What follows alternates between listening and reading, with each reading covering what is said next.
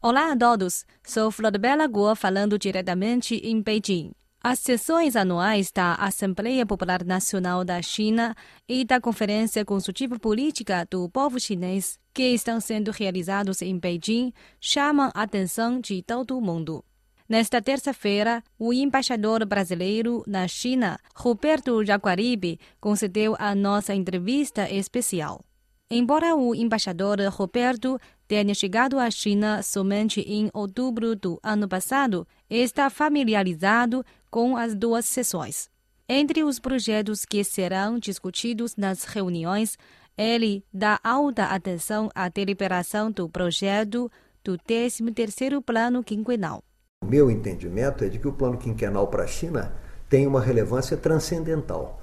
Ele vai determinar os percursos principais que a China pretende seguir, e nós sabemos perfeitamente que há uh, uma taxa, um índice de uh, implementação do plano quinquenal muito elevado, de modo que já é um mapa do caminho do que a China pretende fazer.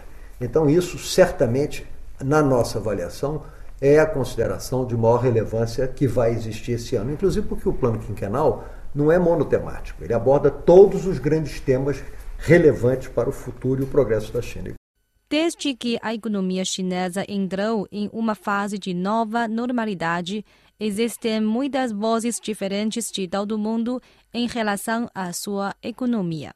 Roberto apontou que nas últimas décadas nenhum país se assemelha à China, que manteve um alto crescimento econômico por um longo prazo. Atualmente, a nova normalidade na China é normal.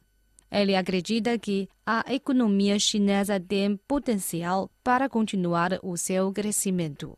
Quanto à, à condução da economia chinesa, não há a menor dúvida que a condução da economia de um país desse tamanho com essa complexidade, com essa variedade, com essa riqueza, com essa diversidade, é um desafio de muito significado. É um desafio grande e que afeta não apenas o crescimento da China, mas já em função da dimensão que a China adquiriu, afeta o mundo inteiro. Nós temos uh, grande confiança na capacidade das lideranças chinesas continuarem a aprofundar seu conhecimento, ampliar os seus horizontes de modelos possíveis de utilização e conduzir a bom termo essas mudanças que são importantes para a China e para o mundo. Bom, caro ouvinte, você acabou de ouvir a entrevista com o embaixador brasileiro na China, Roberto Jaguaribe.